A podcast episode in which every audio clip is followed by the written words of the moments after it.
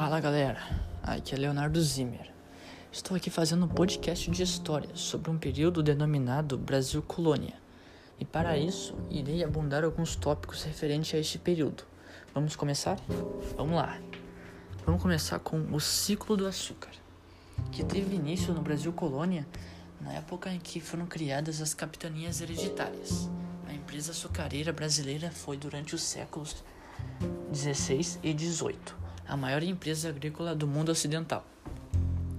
Foi no nordeste do país que a empresa atingiu seu grau maior de desenvolvimento.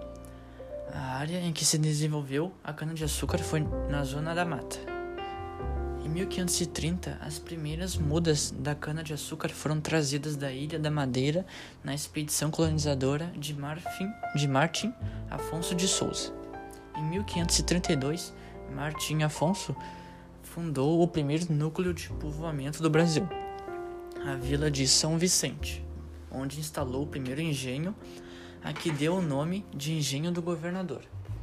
O engenho açucareiro era o local onde se fabricava o açúcar, ou seja, o local onde estava a moenda, a fornalha e a casa de purgar o açúcar. Com o tempo passou a se, a se chamar de engenho a toda a grande propriedade produtora de açúcar.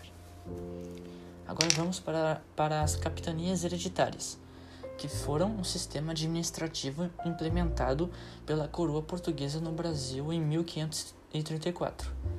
Os portugueses tiveram receio de perderem suas terras conquistadas para outros europeus, que já estavam negociando com os indígenas e buscavam se fixar ali. O território do Brasil, pertencente a Portugal, foi dividido em faixas de terras e concedidas aos nobres de confiança do rei Dom João III. Essas poderiam ser passadas de pai para filho e por isso foram chamadas de hereditárias. As, os principais objetivos eram povoar a colônia e dividir a administração colonial. As capitanias hereditárias, porém, tiveram vida curta e foram abolidas 16 anos após sua criação. Agora vamos para governos gerais. O governo geral foi criado por ordem do rei português Dom João III em 1548. No ano seguinte, nomeou-se na América Portuguesa o primeiro governador-geral, Tomé de Souza. O objetivo do, governa do governo geral era promover a centralização administrativa da colônia, como forma de torná-la mais lucrativa e a fim de substituir e complementar o sistema de capitanias hereditárias que não havia dado o retorno esperado. Os três primeiros governadores gerais foram Tomé de Souza, Duarte da Costa e Mendes Sá, os quais governaram o território entre 1549 e 1572. Com Tomé de Souza vieram os primeiros jesuítas para o Brasil, responsáveis pela catequização e pacificação dos indígenas. Um dos grandes feitos desse período foi a construção de Salvador e um dos desafios foi a expulsão dos franceses, que estavam estabelecidos na região da Baía da Guanabara, atual estado do Rio de Janeiro. Após o governo de Mensah, a América Portuguesa foi dividida em dois governos gerais, um com capital em Salvador e outro com capital na cidade do Rio de Janeiro. Agora vamos para o comércio triangular, que foi o nome atribuído às relações comerciais estabelecidas entre três continentes do mundo: África, Europa e Américas. E é claro que estou dizendo é, que, são Américas do Norte, do Sul e Central, é óbvio. Uh, entre os séculos 16 e 19, os europeus e suas metrópoles, como Portugal, Espanha, Inglaterra e França, encabeçaram esta forma de exploração e fizeram do mundo, do mundo atlântico um negócio bastante lucrativo. O principal alimento do comércio triangular foi o chamado tráfico negreiro, que envolvia o aprisionamento de africanos em seus povos, sua transferência forçada por meio dos navios negreiros e a chegada no Novo Mundo. Todo esse movimento era organizado por agentes do tráfico. Em troca de produtos manufaturados, apreendiam e enviavam forçadamente homens e mulheres para serem explorados nas colônias europeias. O comércio triangular iniciava com a troca de produtos manufaturados, como armas de, como armas de fogo, joias, aguardente, tabaco e tecido de algodão por homens e mulheres no continente africano, que foram trazidos às Américas e transformados em escravos, sendo trocados por açúcar, tabaco e ouro, produtos que eram cedidos pelos senhores de escravos, que são os proprietários de minas ou de terras. Agora vamos para missões jesuíticas. As missões, também chamadas de reduções, foram fundadas e organizadas por padres da Companhia de Jesus. As 30 reduções ocupavam os atuais territórios de Brasil, Paraguai, Argentina e Uruguai. Em tais missões havia índios de diversas etnias, mas a maioria era guarani. Os índios guarani foram os primeiros a sentir o impacto do europeu com a chegada dos padres jesuítas espanhóis em 1626 os jesuítas chegaram à região com o objetivo de catequizar e civilizar sob a autoridade espanhola. A permanência, contudo, era conflituosa. Durante o século XVII, eram comuns as batalhas travadas entre bandeirantes e indígenas. E os conflitos eram marcados pela destruição das missões e pelos primeiros êxodos dos Guarani.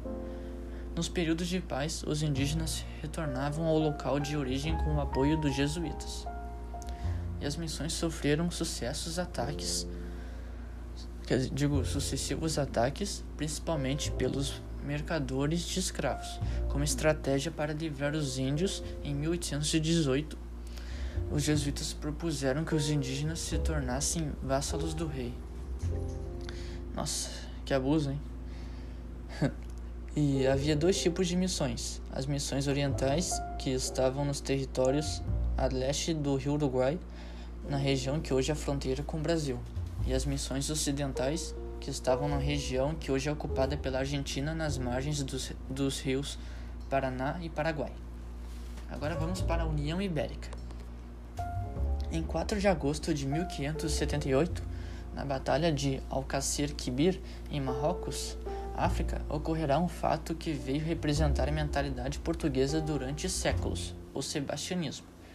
Esse mito que surgirá em torno da figura do jovem rei de Portugal, Dom Sebastião, o Desejado, foi o fulcro necessário para a união das coroas ibéricas. Assim, com o suposto sumiço do rei de Portugal na batalha, as consequências foram inusitadas, gerando uma crise dinástica o que deixou o povo português desolado, os quais foram comandados a partir daquele momento pelo rei de Espanha, Dom Felipe II, da dinastia de Habsburgo.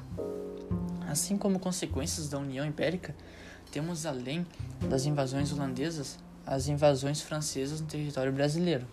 E em Portugal, em 1640, com golpe de restauração, Portugal adquire sua autonomia política com a chegada da dinastia de Bragança, trono ocupado por Dom João IV, levando ao fim da União Ibérica. Agora vamos para as invasões holandesas e francesas. As invasões holandesas foram uma série de incursões da República das Províncias Unidas durante o século XVII. Ocorreram na Bahia em 1624, em Pernambuco no ano de 1630 e no Maranhão em 1641.